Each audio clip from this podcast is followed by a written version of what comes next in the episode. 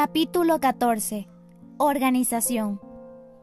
Tenemos que resistir, susurró el día que llegó un viejo interno que estaba trabajando en la carretera de nuestro campo.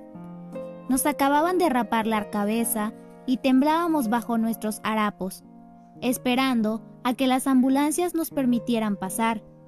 Y para resistir, añadió, no hay más que una cosa, organizar. Durante los largos días que siguieron, me pregunté muchas veces qué significaría aquella palabra, organizar. ¿Qué había que organizar?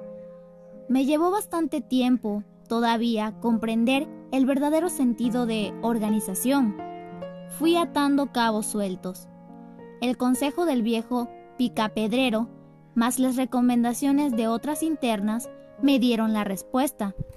Si no quieres morir de hambre, no te queda más que un remedio, robar. De pronto lo entendí, organizar significaba robar. Lo que sucedió después vino a confirmar mi interpretación. Sin embargo, el vocablo organizar contenía un matiz que no percibí durante algún tiempo. Quería decir robar, pero robar a expensas de los alemanes. De aquella manera, el robo se convertía en una acción doble y hasta beneficiosa para las deportadas.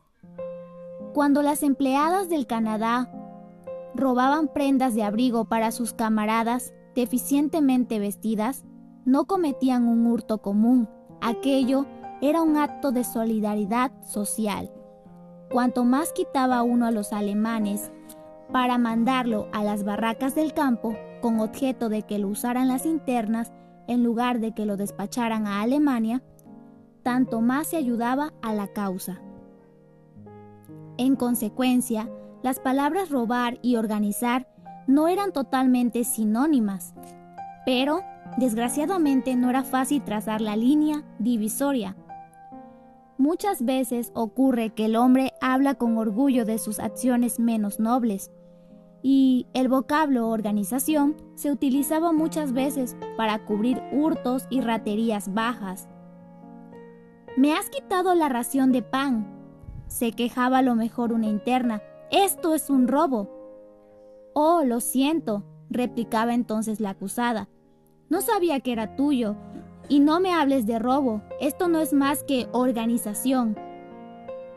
Así ocurría. Parapetadas tras esa palabra, algunas prisioneras hurtaban a sus vecinas sus miserables raciones, acuciadas por el hambre. Muchas, que andaban mal vestidas, se robaban los míseros harapos de otras en los lavabos.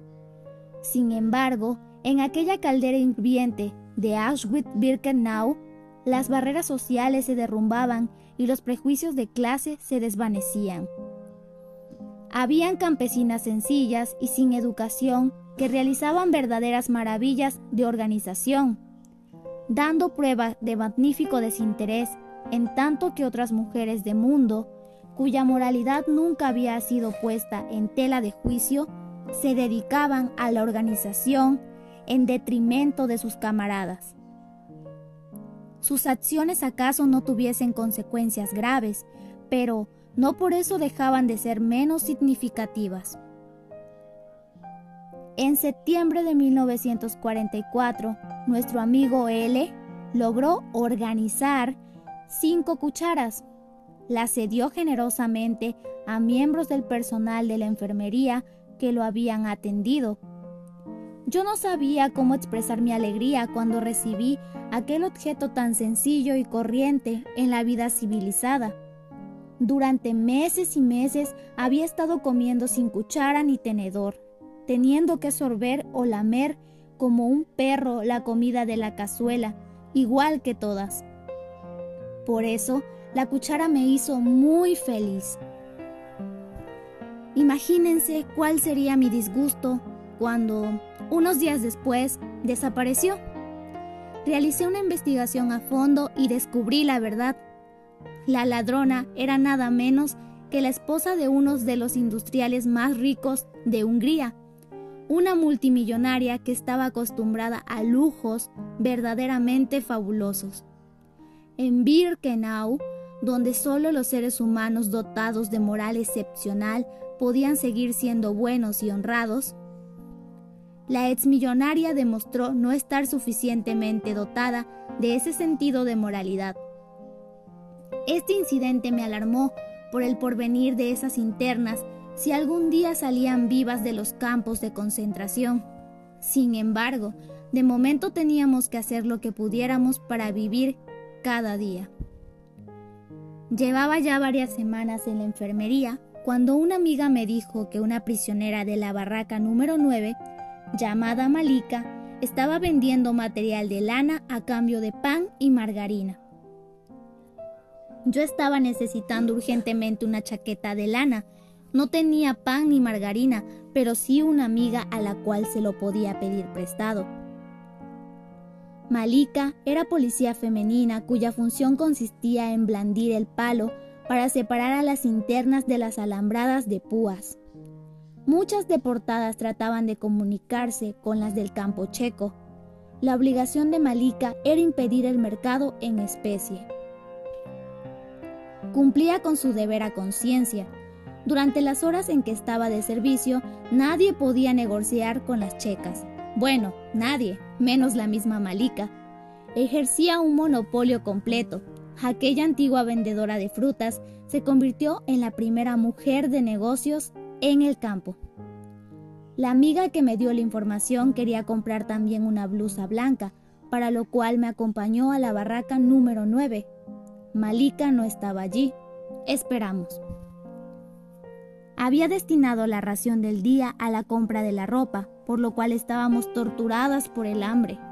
De la barraca nos llegaban aromas que nos proporcionaban el suplicio de tántalo.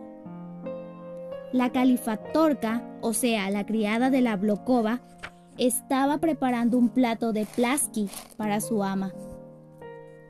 Para las presas como nosotras, el plasky era una especie de sueño inasequible. Consistía en algo así como un pastel de patatas ralladas y migas de pan frito en margarina. Solo las Blokovas y algunas otras empleadas podían permitirse aquel lujo, y eso de vez en cuando nada más. No pudimos menos de respirar, mirar con veracidad a la sartén, como suspiramos al percibir aquella fragancia tentadora. La califatorca nos hizo una seña. Quiero hacer un trato con ustedes, dijo en voz baja. Tráigame unas cuantas tabletas de aspirina y yo les daré un trozo de plasqui. Me duele mucho el oído y no quiero esperar en la cola de la enfermería. Mi amiga me llevó aparte comprendí la batalla que estaba librando en su interior. Tenía dos tabletas de aspirina. La aspirina escaseaba mucho en el campo y cada tableta representaba un tesoro. ¿Teníamos derecho a comerciar con ellas en provecho personal?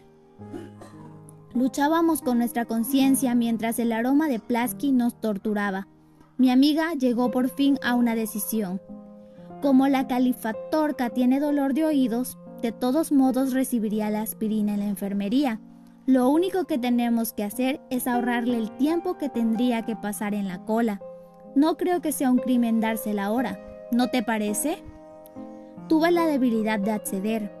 Sin embargo, en nuestro corazón sabíamos que no había derecho a aquello, porque las medicinas estaban tan escasas en la enfermería que teníamos que reservar la aspirina para casos más graves que un simple dolor de oídos.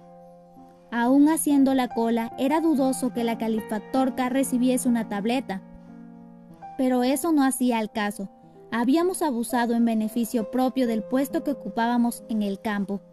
En circunstancias normales, dudo que tanto mi amiga como yo hubiésemos caído tan bajo, pero estábamos en Auschwitz-Birkenau y nos moríamos de hambre. Con sumo cuidado, mi amiga deslizó las dos tabletas de aspirina para que las tomara la califatorca. Ella, a su vez, partió un plasqui en dos con sus sucias manos y nos las pasó furtivamente. Miré de reojo a mi amiga. Las dos estábamos rojas de vergüenza.